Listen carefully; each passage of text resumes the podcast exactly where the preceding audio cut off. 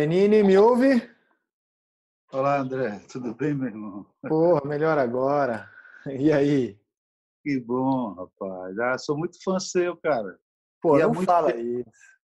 Não, cara, por, eu, eu- não é todo mundo deve dizer isso pra você. Não, pelo contrário, fala pra você. É, mas é porque eu sou um cara muito fã de esporte, cara. Eu acompanho até curling. Eu, eu, eu gosto de tudo. Eu vejo tudo. Então, eu sou Sport TV, os três. é, é, eu estou sempre atento, estou sempre assistindo. E as suas resenhas é, é sempre muito bacana, cara. É, Eu sou fã mesmo. Não é, não é, não é papozinho, não. Pô, e, e eu, assim, a música é minha, minha paixão, né? Maior. Eu sei disso por alguns É? amigos em comum que a gente tem, acho. Que legal. que você curte música, que você gosta de música e tal.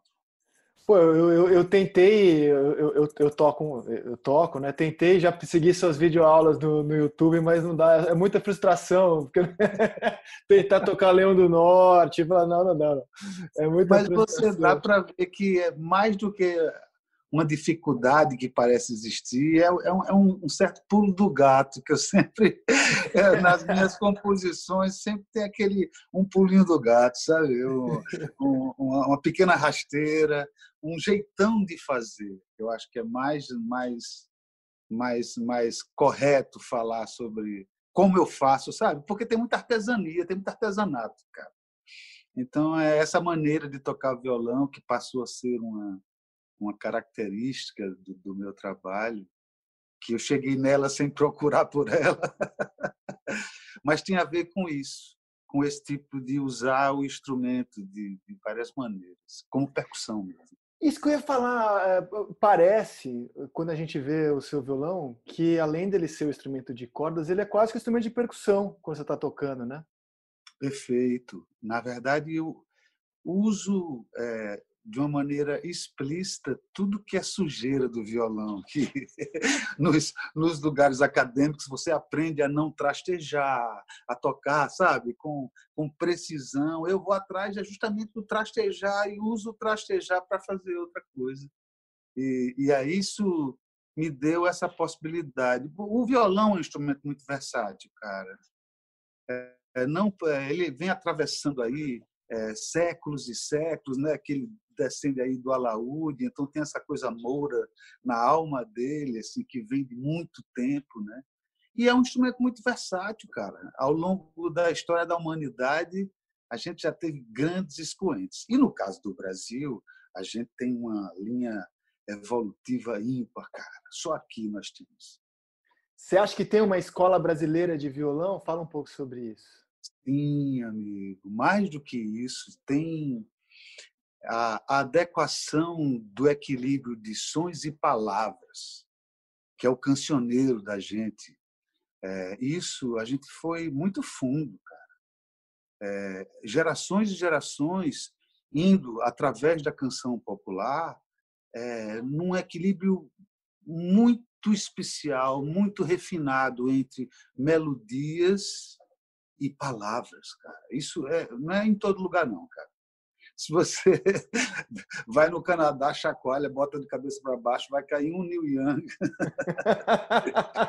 vai cair os irmãos Cohen, vai cair algumas coisas. Mas quando você faz no Brasil, é muitas e muitas gerações sucessivas. É, vem desde a linha do violão popular, do canhoto da Paraíba, mão de faca, Guilhermano Reis, uma, uma tradição né, que veio seguindo com toda a evolução da música, a dar em expoentes como Begberto Gismonte, como Djavan, Jorge Ben, Gilberto Gil, João Bosco. Quer dizer, esse tipo de, de, de equilíbrio, é, rapaz, é muito ímpar. No Brasil, eu, eu corro o risco de, de alguém me chamar, ah, isso é muito fanista, mas é não, é uma constatação.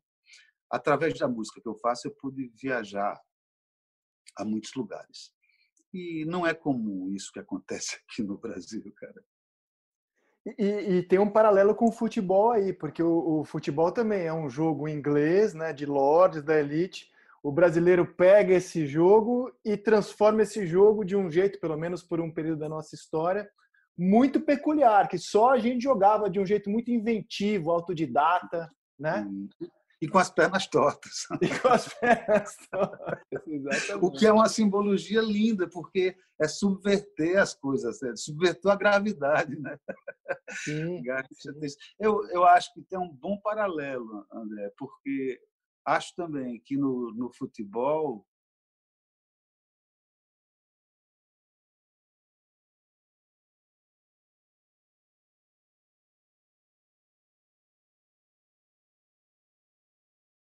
E para ser honesto, também no voleibol, porque eh, a gente esquece de que com escola de voleibol que foi criada no Brasil, a gente tem uma hegemonia de muitos anos, de muitos anos, tanto no masculino quanto no feminino. E tem a ver com esse uma, uma ginga, cara, que só aqui, cara. Quer dizer, imagino quando até hoje, né, para qualquer um que isso é, é, raro, mas alguém que nunca ouviu um Jorge Ben, quando ouve o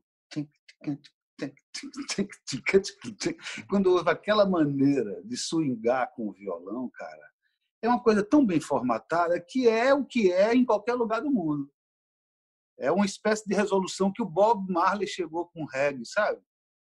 Tem uma, uma, uma propriedade, uma é muito especial, cara. É, viva o violão brasileiro. Ah, ó, e, e, você falava do vôlei, o vôlei tem esse paralelo mesmo, porque não é o esporte do qual eu sou especialista, comentarista, mas os nossos comentaristas falam muito isso, que é, a gente não tem, o biotipo dos nossos jogadores não é um biotipo e jogadoras dos mais altos, dos mais fortes, num jogo que é de muita imposição física. Então o brasileiro teve que arrumar outras coisas, inventar outro jeito de jogar para se impor contra escolas de atletas muito mais físicos que a gente, né? Imagino isso há algum tempo, agora não. É, a altura cresceu. Eu digo no sentido da altura, as novas gerações são bem mais altas, cara. Eu me lembro quando é, quando foi uma revolução, né? Quando aquilo envolvia pessoas dentro de um ginásio para ver a seleção jogar, como foi. Né? Eu, eu, peguei essa época, eu sou paleozoico. então, então, isso, eu vi essa, essa, começar essa hegemonia toda né? e, e acompanhar a carreira de, de, de, muitos deles. assim Eu sou muito fã assim do, do voleibol também. E também não sou especialista, não é, é mais uma percepção que eu tenho do como, como o jogo acontece e como a individualidade de cada um, apesar de ser equipe e tudo, a individualidade de cada um é que dá o, o pulo do gato. Na história do violão, eu procuro esse pulo do gato aí. E, e, a primeira vez que eu ouvi o seu pulo do gato, eu estava na faculdade, e aí, em 93, surge o Olho de Peixe, né? Seu disco com o Marco Suzano. E, cara, para mim aquilo foi um impacto assim tão grande, assim, porque era muito diferente das outras coisas que eu ouvia. É, você uhum. não sabia o que, que era percussão, o que, que era melodia, seu violão se misturava com o pandeiro, com, com o Marco Suzano, e eu falava, caramba, cara, que som, que, que brasilidade, que mistura. E eu fui pesquisar um pouco sobre algumas entrevistas que você deu e você disse numa entrevista que considera esse o disco mais importante da sua carreira, O Olho de Peixe. Quer saber por quê? Porque por que que você tem nesse disco, você fez, ganhou inúmeros prêmios, é, fez discos que venderam até muito mais do que esse depois. Por que que esse disco você considera um ponto chave na sua carreira? Olha, amigo, me conhecendo, eu devo ter dito isso na ocasião do lançamento. Que cada, cada projeto novo que a gente lança, a entrega é tamanha que é um filho novo. Como é que um pai pode não falar cheio de emoção sobre o filho que está acabando de nascer.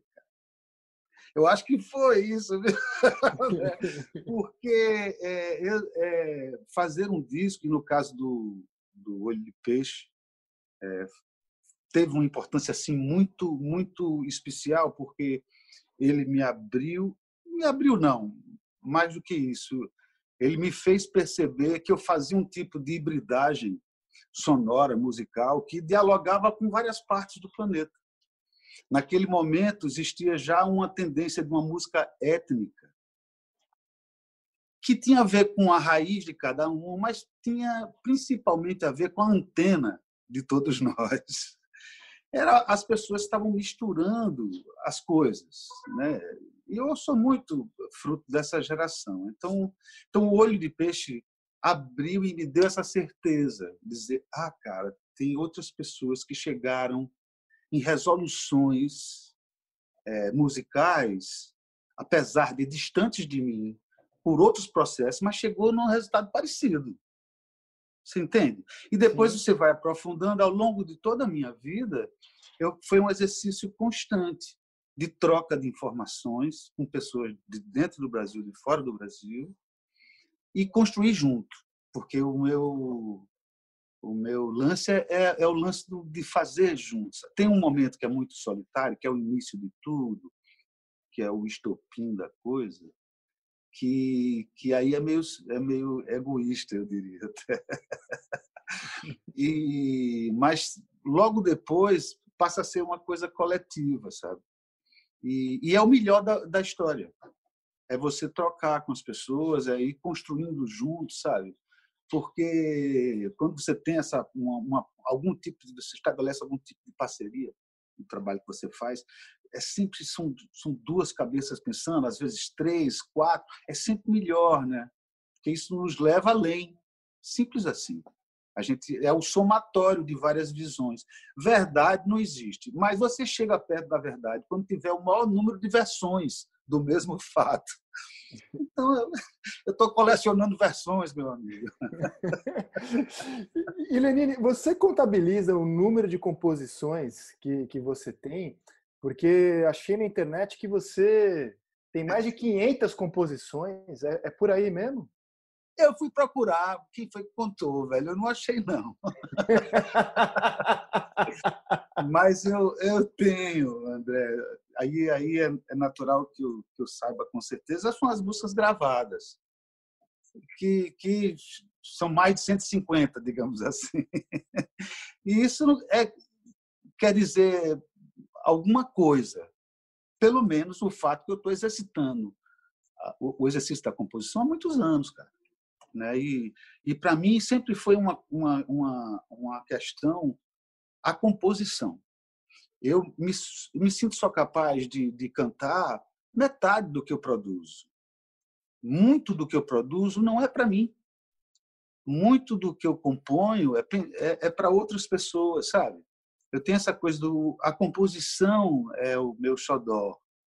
A composição é o meu chamego sabe? Procurar uma beleza com palavras e sons é, é o meu meu caminho que eu escolhi fazer, assim, sabe? É meio um artesão de canção. Então sou um fazedor de canção, cara. Que bonito, que bonito. E, e Lenine, e, e, e, de onde veio essa ideia? E eu falo porque muita gente gosta de tocar como hobby, né? Como eu, assim. É, de, de onde veio a ideia das, das suas videoaulas? Que é assim, é um, é um deleite para quem quer se exercitar, para quem quer aprender como é que é, o cara, o próprio cara toca. A gente tem vários songbooks aí no mercado, você pode comprar livro no qual você vê ali certinho, né, as notas que o cara usa, mas é muito diferente ver você ensinar a tocar do seu jeito.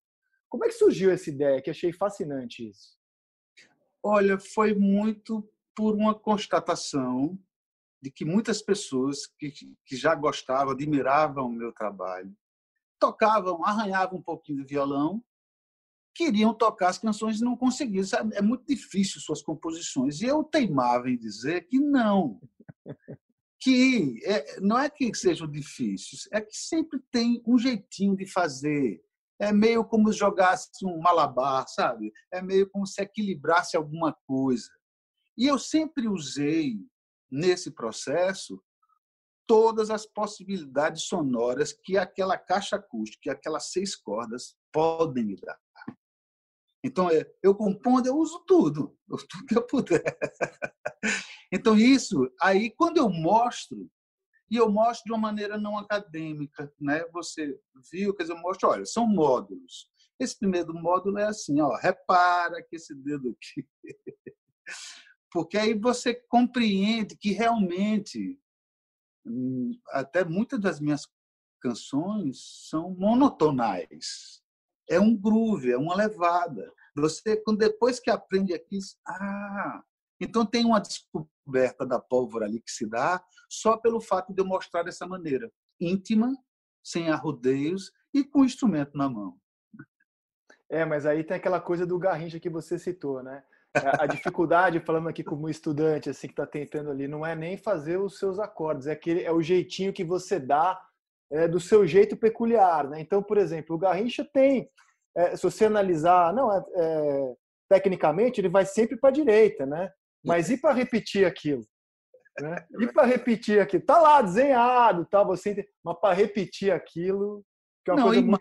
a gente só vê isso depois de muito ver isto, é. porque foi gravado e você vê e revê. Naquele é. momento era tudo, ninguém nem percebia que era para a direita que ele ia.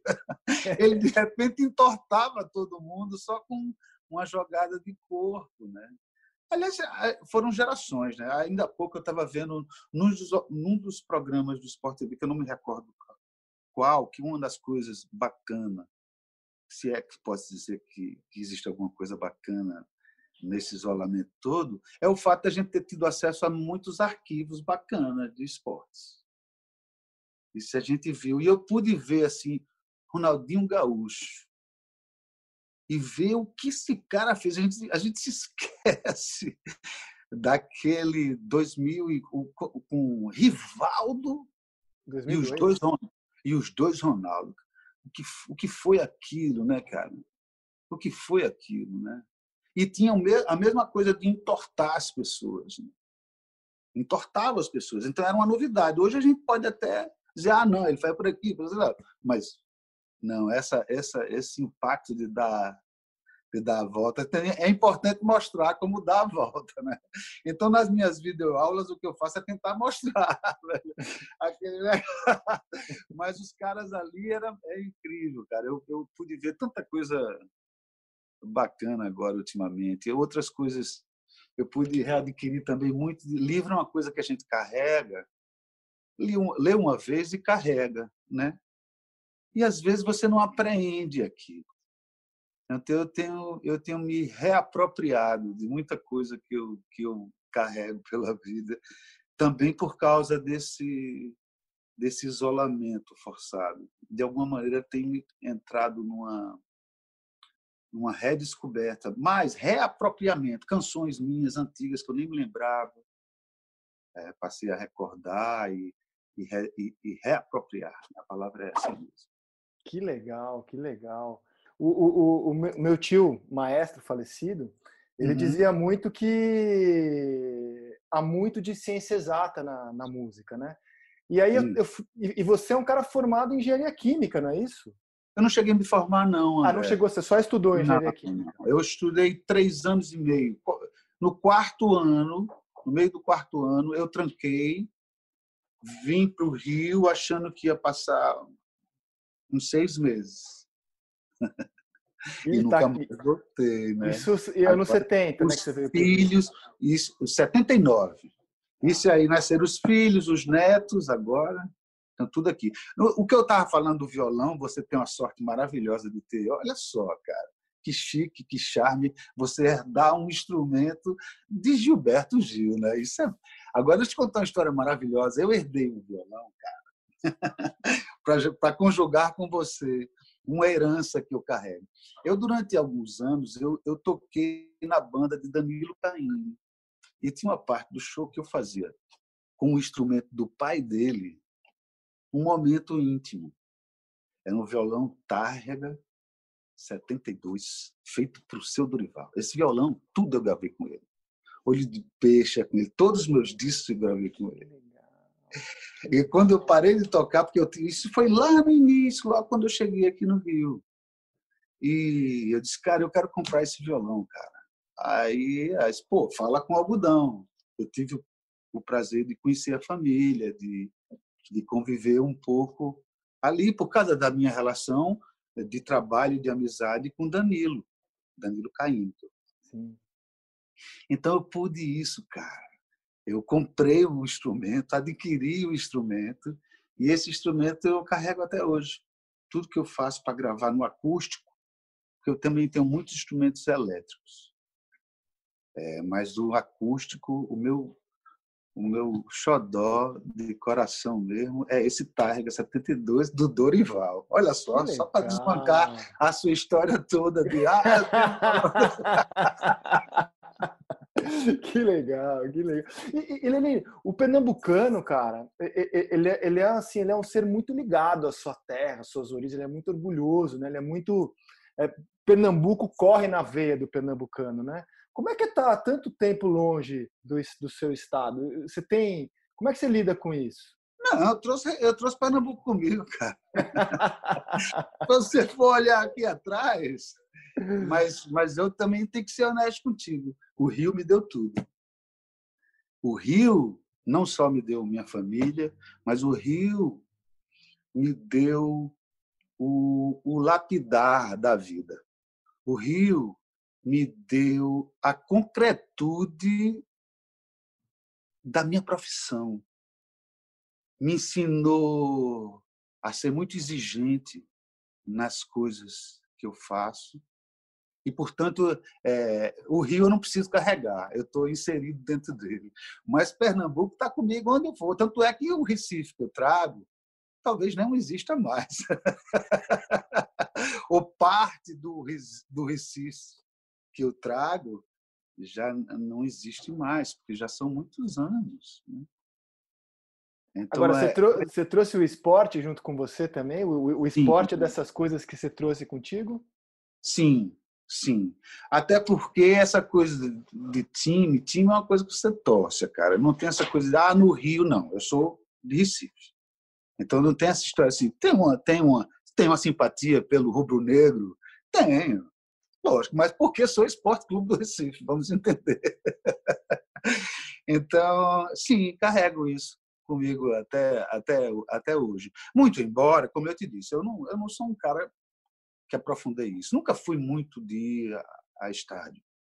Não, sabe? Eu, sou, eu gosto dos melhores momentos. Eu gosto do gol do Fantástico. Eu gosto de, daquelas resenhas que vocês fazem. E aí você captura um bocado de coisa e um jogo ou outro, sim, eu gosto de acompanhar. E quando acontecia, na época que acontecia ao vivo, sim. Eu, junto com, com, o filho, com um amigo, sempre gostei, gostei de assistir. Acho que é um momento bacana de assistir. Mas Agora, gosto de tudo, como eu disse. Até curling.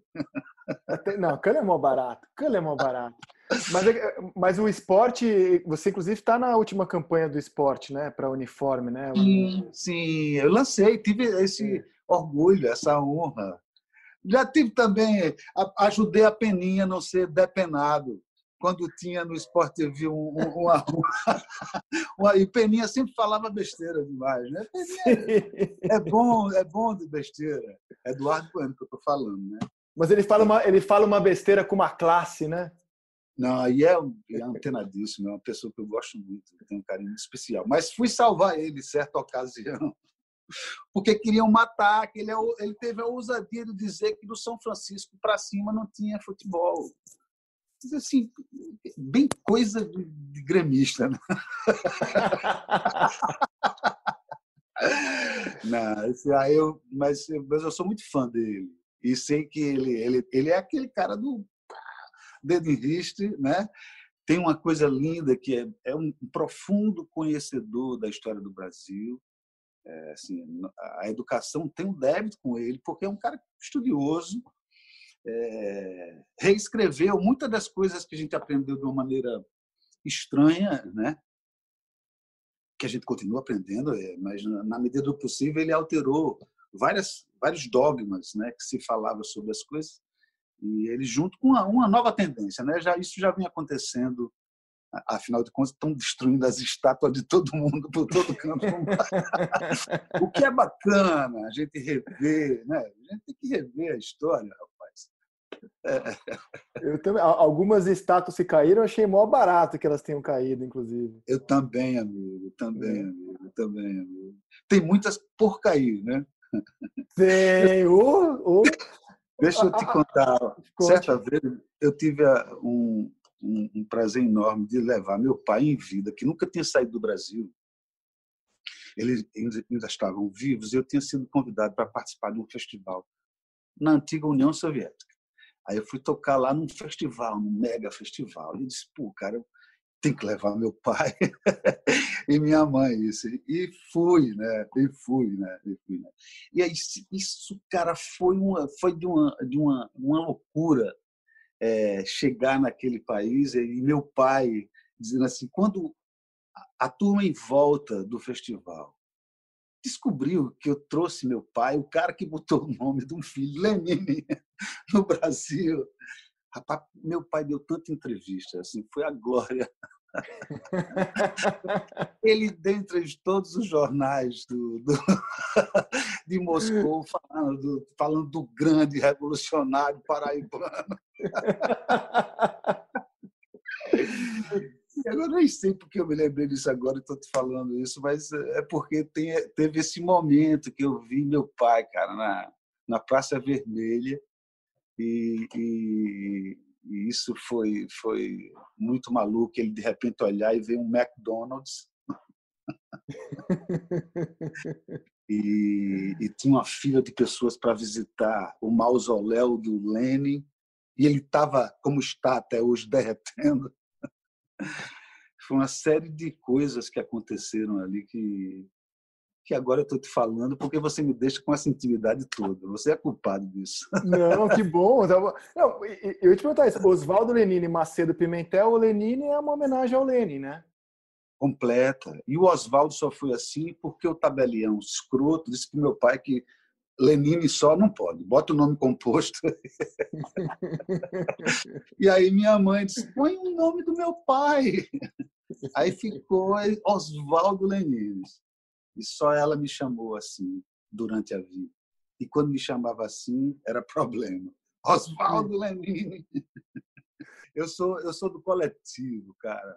Eu não abro mão do coletivo. Acho que a gente tem uma, essa, uma missão, cada um, é de melhorar o entorno de você, cara.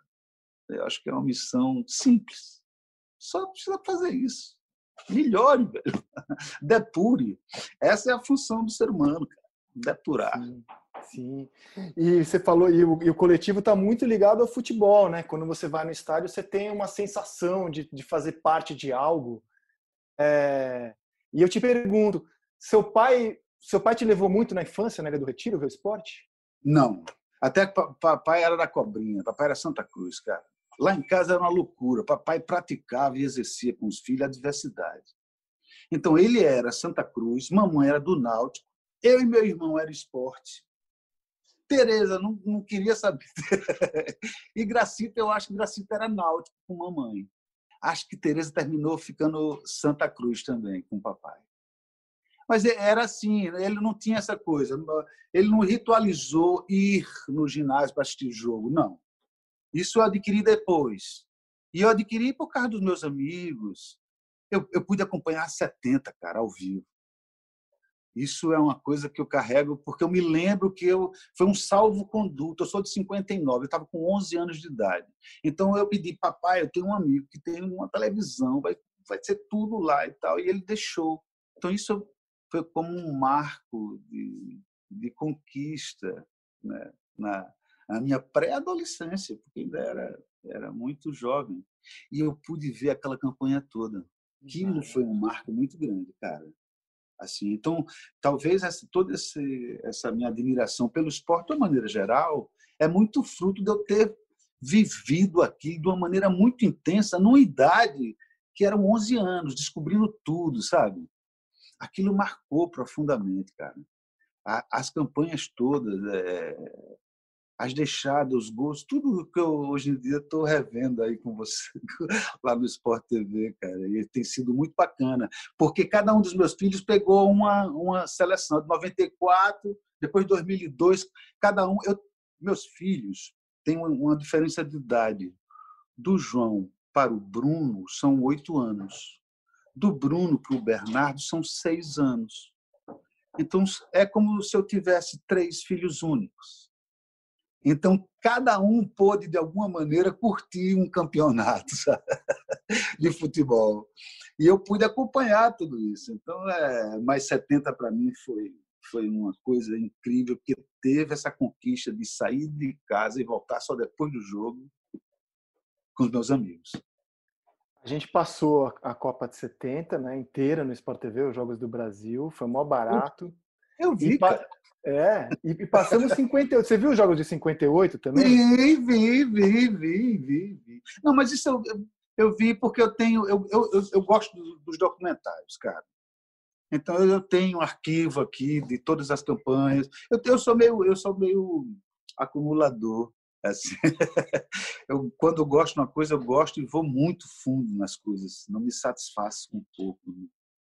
É, e aí, no caso de documentos, assim, documentário e tal, tem muita coisa, cara, tem muita coisa. E tem, inclusive, todas as campanhas, e filmes e tal, né? O, o que eu acho fascinante de 58, que é a minha seleção preferida, assim, daquele país de 58, que estava se mostrando para o mundo, é, uma, um, país é, mulato da miscigenação, do improviso, de um futebol alegre que encantou os Dois europeus. Anos dois anos antes de Brasília. Dois anos de Brasília. Bossa mesmo, Nova, é. A Bossa Nova no... bombando no mundo, porque coincidia com o surgimento do bebop, que é uma, uma vertente do jazz, e, o, e essa vertente reconheceu na Bossa Nova, porque tem essa coisa colonialista do, americano, sabe? como um filho do jazz, e, e, Tom e João dizendo, não, não, não, isso aqui é, é samba, é, e isso tudo em 58, né, cara? É o ano é do Chega de Saudade do João Gilberto. É o, é é o ano que ele lança o Chega de Saudade. Não, e, e essa, essa, essa, essa contundência se estende até 62, né?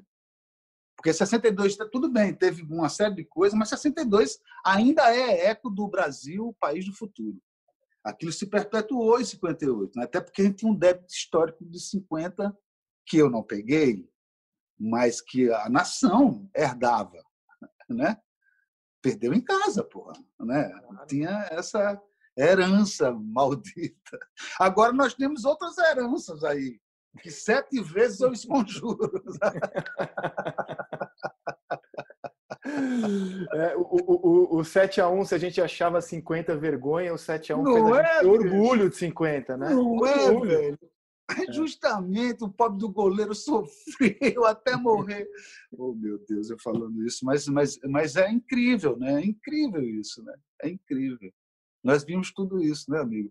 Eu também fico muito impactado com 58, porque é o prenúncio de uma série de coisas, de conquistas, de, de e era o Brasil é, vivendo uma liberdade, é, tinha tudo refletia isso, cara.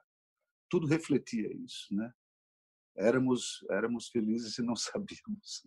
E como é que você está vendo assim o futebol como a música? Ele depende muito da aglomeração de grandes eventos, dos shows, né?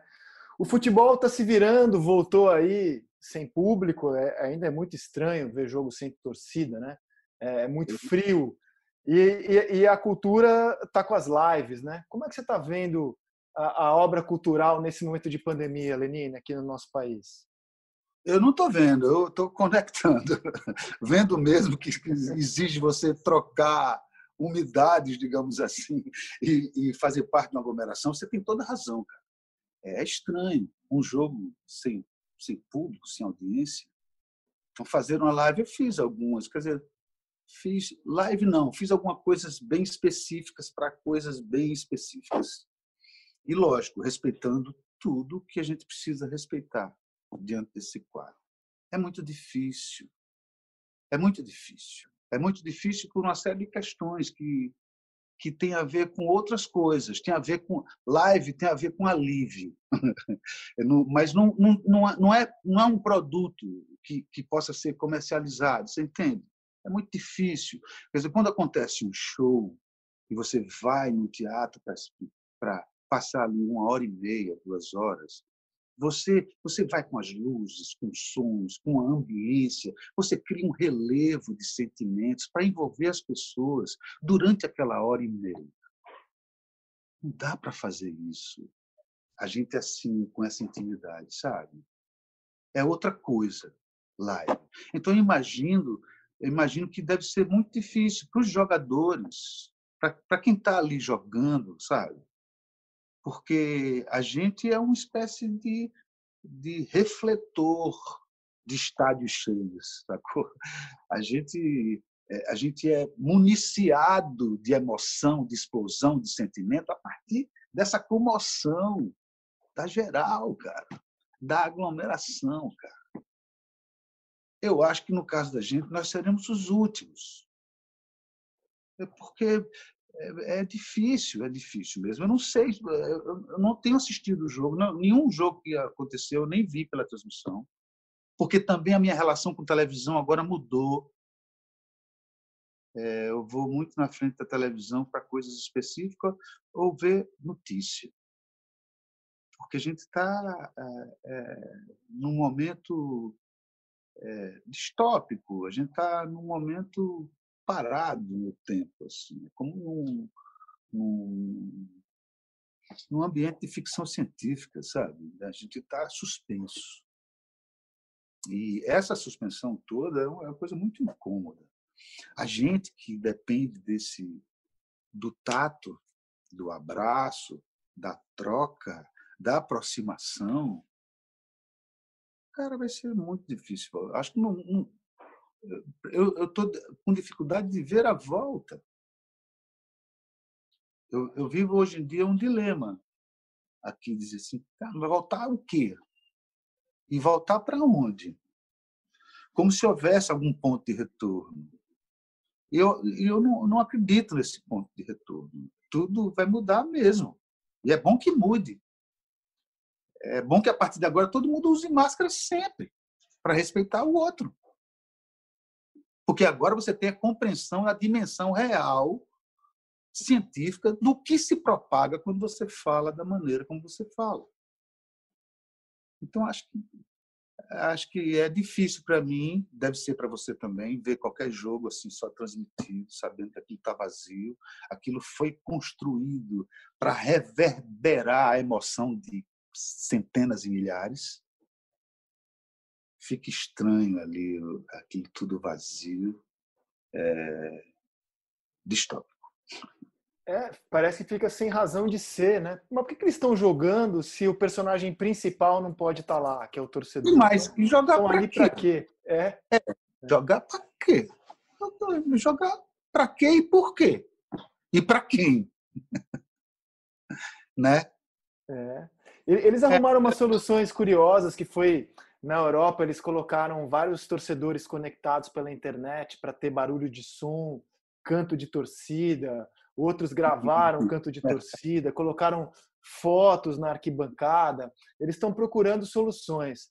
Só que o, o, futebol, ele, o torcedor, ele, ele participa do jogo, ele não, ele não é um adereço ali, né? Então é, é muito difícil ver jogo assim, muito difícil. Não, e, e com, quando eu falei, eu falei com todo o peso da expressão, com as trocas de umidades.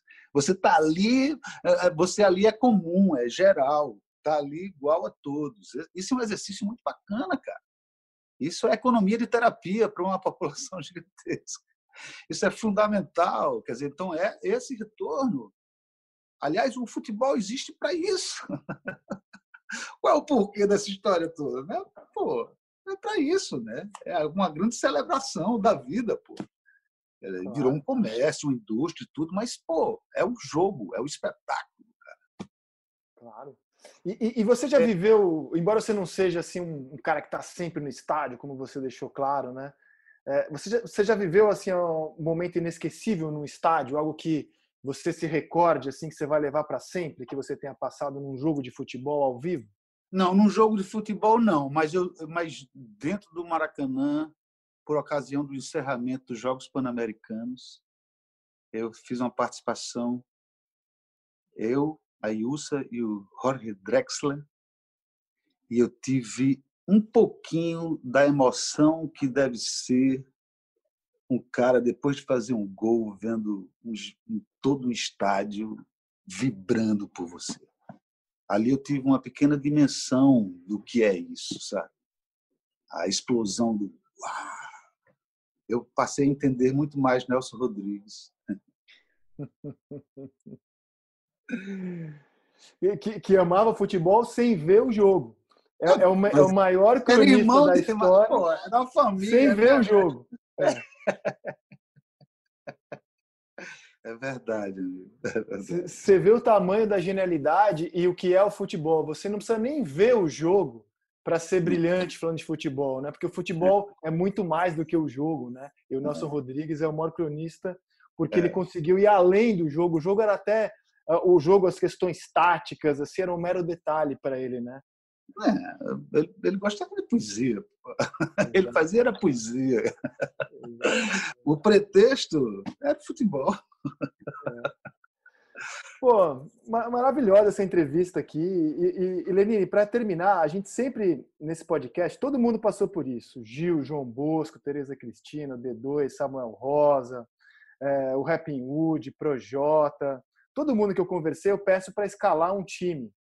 É, Ai, Gavan. Eu peço Nem mim, eu, vou, eu, vou, eu vou sair pela direita, amigo. Vai sair pela direita? Não? Então não, vamos fazer o contrário. Se você tivesse que escalar uma Big Band brasileira dos sonhos. Uma Big Band, hum, aí é legal. Vamos aí, lá? Vamos, vamos, vamos. vamos. Uma então, Big como é que seria? É. Vamos ver. Uh, agora sim. Vamos começar. Eu queria Arthur Maia no baixo. Ô, oh, querido. Porque era aquele o rei do swing no Miltinho com aquele baixão todo. é, Paulo Moura, clarinete. Que certo? maravilha, certo? É, eu, eu vou ficar fazendo só uma percussão e o vocal, tá certo? Tá bom. Tá bom. Eu fico ali só na percussão e vocal. Na bateria, hum, na bateria, Barone. Legal porque aquela, aquela segurança do rock and roll, police, ia segurar tudo. Aí eu já, já, botei, já botei baixo, bateria, agora botei Paulo Moura, vou botar de violão Egberto Desmonte. Só porque ele toca o piano também, então ele pode fazer uma, uma uma, uma canção ele faz de violão, uma canção ele faz de piano, e toca tudo. Se de repente ele não quiser tocar, ele só rege e vai fazer bonito. Aí cantando, eu queria. Hum, cara, cantando tinha que ter um bocado de gente, cara. Mas se tivesse Jackson do Pandeiro e Miltinho, eu acho que esses dois podiam fazer um jogo maravilhoso. No piano mesmo, tom, só para ficar dando nos contras. Pá, pá, pá, pá. Quem mais que eu podia botar nessa banda? Ah, botava, porra, botava Marcos Suzano no pandeiro, que foi um cara que, que eh, reviu a história do pandeiro, cara, e que botou o pandeiro numa outra dimensão. Botaria Carlos Malta nas flautas e nos sax e botaria Lulu Santos de guitarra e botaria Bruno Giorgi, meu filho, para dirigir tudo, gravar e produzir. Que legal, que legal, que legal. Essa foi a escalação diferente hoje aqui, mas foi a escalação Pô. do Lenine. Obrigado futebol... você que foi generoso, cara. Eu pude, Nem um pouco, cara. pela esquerda nessa aí. Pô, aqui assim no Futebol Arte, o, o, convidado é que manda na escalação. O convidado é que, é que manda. E, pô, foi uma honra, Lenine. Foi uma honra te receber. Obrigado, cara. Adorei o papo. Adorei pô, o papo. Eu, eu tinha a impressão de que ia ser assim, bacana. Eu tinha a impressão que que, que ia rolar uma empatia, porque já, bom, eu já lhe conheço muito mais do que você a mim, porque eu estou te vendo aqui na televisão, cara. Que eu já fui de show seu, você não, você não tem, você não tem ideia. Isso que eu te falei do, mas, do, do, do mas não estabeleceu uma, é. uma intimidade para mim. Verdade. Porque, entendeu? É, mas para mim você é meu íntimo, cara. Tá dentro Sim. da minha casa o tempo todo. Então, muito bacana. Quando quiser vir materialmente, com concretude, chega aí, que eu vou ter o maior prazer de, de recebê-lo, de, de, fazer um café para você, meu amigo. Pô, vai ser uma honra. Minha mulher está aqui, ela está com vergonha, ela é muito sua fã, eu vou chamar ela. Mas antes eu vou só encerrar dizendo que o Futebol Arte tem a produção da Bruna Campos, coordenação do Rafael Barros e a gerência do André Amaral.